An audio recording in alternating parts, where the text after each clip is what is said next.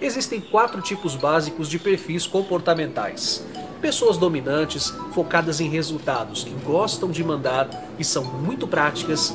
Temos também as influentes, pessoas que são muito expansivas e carismáticas, que gostam de fazer amizades e conversar. Tem as estáveis, que falam mais baixo, gostam de família e são mais lentas, porém são caprichosas. E as pessoas de conformidade, que são bastante detalhistas e metódicas. Qual estilo é o melhor? Todos. Cada um com sua particularidade enriquece o nosso mundo e a nossa vivência. Eu sou Renato Silva, porque inovar e motivar é preciso.